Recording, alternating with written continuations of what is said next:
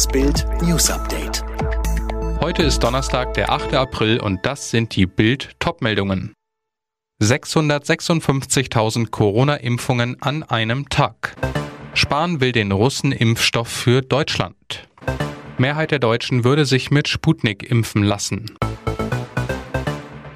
Es geht doch. Deutschland zündet tatsächlich den Impfturbo. 656.357 Menschen bekamen am Mittwoch den schützenden Peaks. Absoluter Deutschland-Rekord. Der bisherige Spitzenwert lag bei 367.000 Impfungen und datiert vom Dienstag einen Tag zuvor.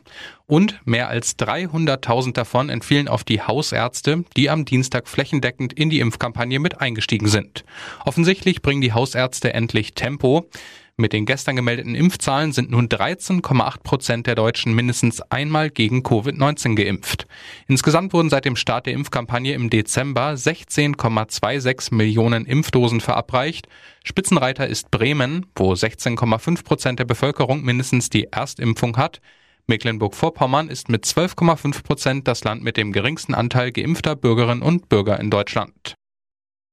Spahn will Sputnik V. Während die EU auf eine Sammelbestellung des Russenimpfstoffs verzichtet, will Gesundheitsminister Jens Spahn mit dem Hersteller einen bilateralen Vertrag über eine Lieferung für Deutschland aushandeln. Doch wie gut ist der Impfstoff eigentlich? Ist überhaupt mit einer Zulassung in Europa zu rechnen und wann könnten wir damit starten? Und könnte das Vakzin vielleicht die zweite Dosis von AstraZeneca ersetzen? Auf Bild.de gibt's die Antworten. Vorab nur so viel, der russische Impfstoff ist vielleicht der intelligenteste von allen, sagt Professor Theo Dingermann, Pharmakologe der Universität Frankfurt zu Bild. Er ist sicher, technisch wird der Impfstoff einwandfrei sein. Unterdessen würde sich die Mehrheit der Deutschen mit Sputnik V auch impfen lassen. Das hat eine YouGov-Umfrage für das Handelsblatt ergeben. 55 Prozent der Befragten sind offen für eine Impfung mit dem Mittel. 19 Prozent lehnen sie ab. 12 Prozent wollen sich gar nicht gegen Corona impfen lassen.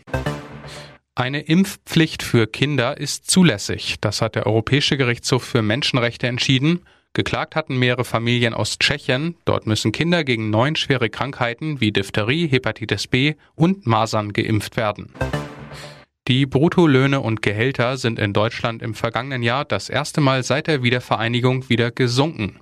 Gemessen an den gestiegenen Verbraucherpreisen ergibt sich ein Rückgang um 0,6 Prozent. Ein Grund ist laut Statistischem Bundesamt der massive Anstieg der Kurzarbeit.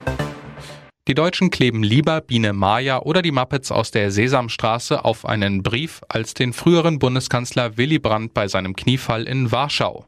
Das ist das Ergebnis einer Umfrage zur schönsten deutschen Briefmarke 2020.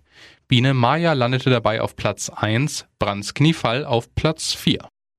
Alle weiteren News und die neuesten Entwicklungen zu den Top-Themen gibt's jetzt rund um die Uhr online auf Bild.de.